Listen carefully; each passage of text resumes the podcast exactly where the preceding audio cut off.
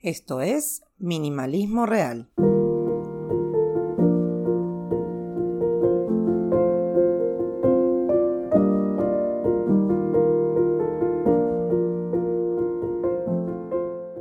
Unos años atrás leí un texto que me quedó en la cabeza e intenté, sin mucho éxito, ponerlo en práctica. Todo partía de la pregunta ¿qué querés de verdad? y hablaba del día perfecto. Era un ejercicio en realidad, no una pregunta de coach de autoayuda. Era realmente una pregunta honesta. ¿Qué querés de verdad? ¿Vos lo sabés? ¿O tenés una respuesta genérica del tipo Sandra Bullock en la película Mi Simpatía, que todas las concursantes para Reina de Belleza decían lo mismo, que querían la paz mundial? Y sí, todos queremos eso, claro, pero estoy hablando de algo específico, algo muy tuyo, muy propio. Para ayudarte un poco con esta pregunta, responder rápido y sin pensar mucho esto. ¿Cómo te imaginabas que ibas a estar a esta edad, en este momento, ahora, cuando eras adolescente? ¿Y en qué momento empezaste a tomar las decisiones que te trajeron hasta hoy?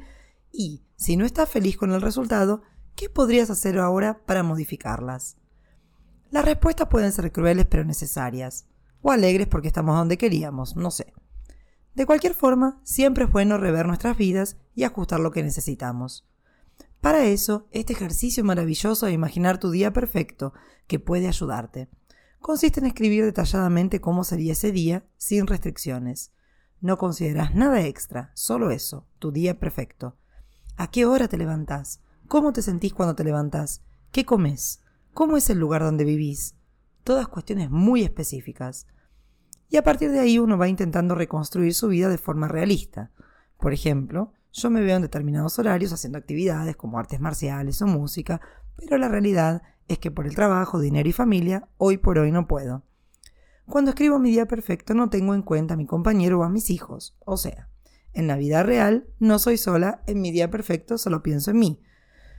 No quiero estar sola, no quiero ser sola, no quiero estar sin mi familia pero en mi día perfecto las horas libres son dedicadas enteramente a mí. Entonces reformulo pensando en mi realidad. No puedo hacer artes marciales por falta de tiempo y plata, entonces hago ejercicios en casa con unos videos de YouTube cuando sé que mi familia no está necesitándome. ¿Es lo que quiero exactamente? No, pero la actividad física, que es parte de mi día perfecto, está cubierta por ese lado. Cuando escribas tu día perfecto, tenés que hacerlo hora por hora, momento a momento, describiendo cómo te sentís y cómo es el ambiente. Y ahí cuando lo hagamos, probablemente vamos a poner un montón de cosas. Y acá entra el minimalismo que le da nombre a este podcast. Cuando nos enfrentamos con la realidad, nos damos cuenta que es muy plausible que la mitad de lo que escribimos no entra en la agenda, porque no somos ni millonarios ociosos ni vivimos del aire. Minimalizar nuestro día perfecto es también priorizar lo que realmente es importante, porque como ya dijimos varias veces, si todo es importante, nada es importante. Hacer esto no significa conformarse, sino simplemente intentar alcanzar aquello que queremos de una forma real. Puede que no lo consigamos, pero vamos a estar más cerca de aquel día perfecto sin olvidarnos de nuestra realidad. Hace unas semanas que vengo haciendo este ejercicio y vengo fallando bastante. Por ejemplo, me había propuesto hacer siete veces por semana los ejercicios y ahora puse cuatro.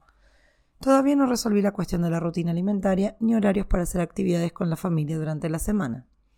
Pero minimalizar la cantidad de cosas que supuestamente podría hacer en mi día perfecto y que termino medio que autoimponiéndome en la vida real, me ayudó a ver que siempre menos es más. El día perfecto no siempre es cuánto hacemos, sino cómo y con quién lo hacemos. El punto de todo esto es, Inténtalo. Muchas veces podemos elegir, muchas veces no, y otras veces esa elección es difusa.